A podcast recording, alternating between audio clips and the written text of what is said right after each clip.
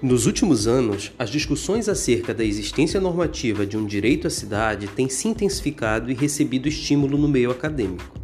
Apesar de reconhecido e amplamente debatido em outras áreas do saber, sobretudo no urbanismo, na geografia, na arquitetura e na sociologia, o direito à cidade, aparentemente, somente recebeu status legal ou foi institucionalizado dentro de nossas formas jurídico-políticas a partir do início da primeira década do século XXI.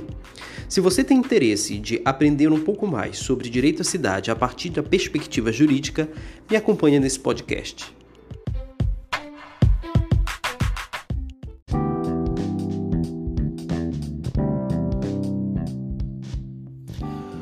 Olá pessoal, bom dia, boa tarde, boa noite. O episódio de hoje tem como objetivo discutir aspectos da pandemia do coronavírus na perspectiva do direito urbanístico brasileiro.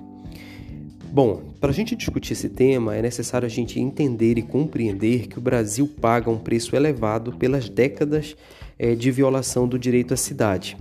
Em que pese o Estatuto da Cidade ser datado de 2001, a sua implementação se demonstra muito lenta, considerando a sua assimilação pelo poder público.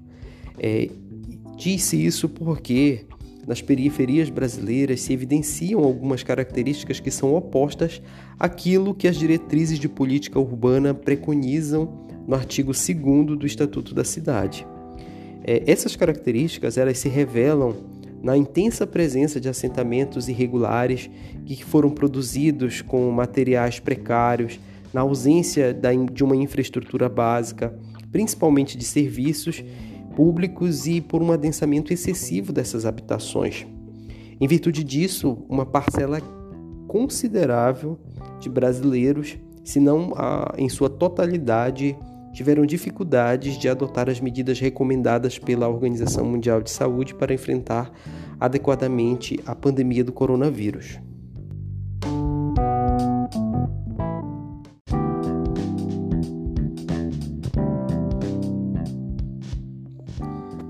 Essas situações elas devem ser combatidas pelos municípios. E aí, é, nas diretrizes de política urbana constante no Estatuto da Cidade, o cidadão tem garantido o direito a cidades sustentáveis. Esse direito às cidades sustentáveis ele pode ser entendido como um direito à terra urbana, o direito à moradia, o saneamento básico, à infraestrutura urbana, aos serviços públicos, ao lazer. É, essa é uma diretriz central, ou seja, é aquela que orienta a execução da política urbana pelo ente municipal que deve como, funcionar como uma bússola de forma a orientar todas as suas políticas públicas em direção a essa diretriz.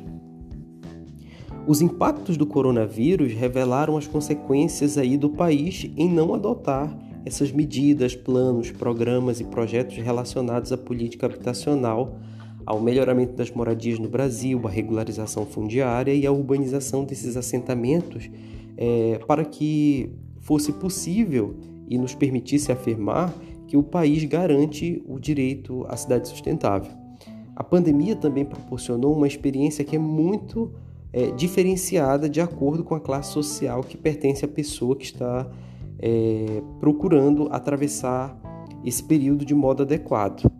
As desigualdades territoriais presentes no território brasileiro, que dialogam com as desigualdades sociais, ensejaram que a população de periferias e pessoas em situação de rua, que em sua maioria são pessoas vulneráveis ou em situação de vulnerabilidade social, tenham maiores dificuldades de enfrentar o coronavírus.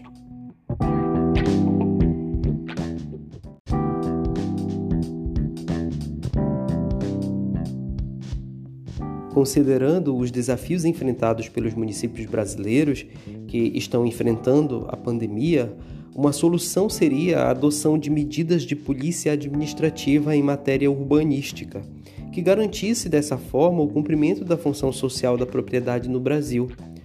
A Constituição de 88, ela diz que os municípios podem tomar medidas de notificação daqueles imóveis que não são utilizados ou que estão subutilizados ou mesmo não edificados Assim, especialmente os imóveis não utilizados, eles poderiam estar sendo mobilizados para o atendimento dessas populações em situação de vulnerabilidade.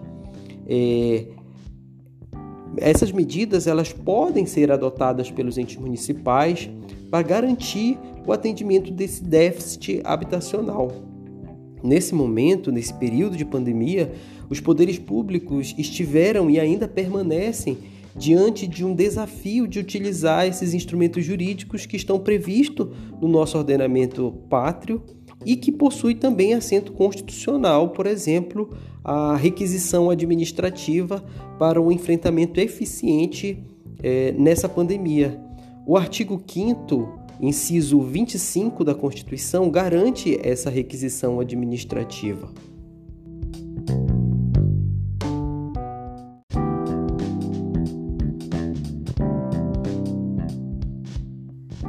Surge uma dúvida. É, no desafio do financiamento do combate à pandemia, de onde os municípios poderiam retirar recursos? Bem, uma das diretrizes da política urbana brasileira, que foi preconizada pelo Estatuto da Cidade, diz respeito à redistribuição da renda gerada pela cidade.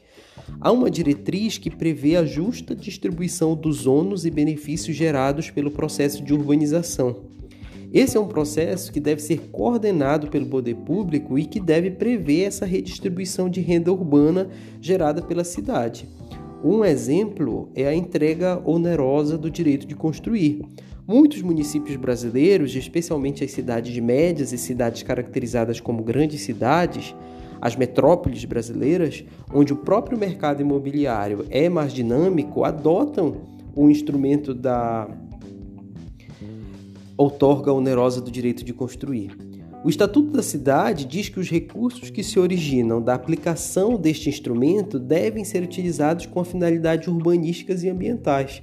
No geral, esses recursos são direcionados a fundos municipais e que depois são aplicados em obras de regularização fundiária, programas habitacionais, todos é, ali relacionados à qualificação ambiental da cidade. Assim, é, o processo de urbanização e o recurso que o município consegue oferir desse processo de expansão das cidades seja direcionado para essa população de baixa renda.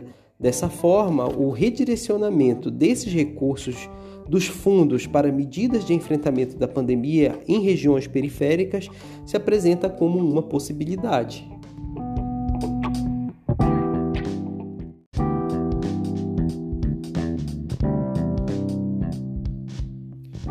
Na legislação urbano-ambiental brasileira, principalmente acerca do licenciamento ambiental, muitas vezes é, é previsto tanto medidas mitigadoras como medidas compensatórias.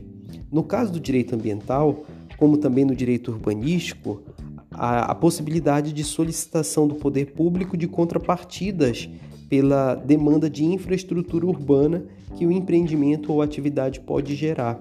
Essas propostas, elas muitas vezes são medidas relacionadas, por exemplo, com a duplicação de avenidas, é, construção de uma praça, uma ciclovia, que são medidas adequadas em tempos de normalidade. No entanto, considerando aí esse momento de pandemia, que é um momento, um período excepcional, é, seria bastante adequada que os municípios pensassem em redirecionar essas contrapartidas que se originaram do licenciamento urbano ambiental para obras emergenciais nas periferias das cidades que possibilitassem aí, por exemplo, o acesso à água potável, que é um direito humano previsto por todo o ordenamento jurídico de direito internacional e também dentro do nosso ordenamento jurídico interno.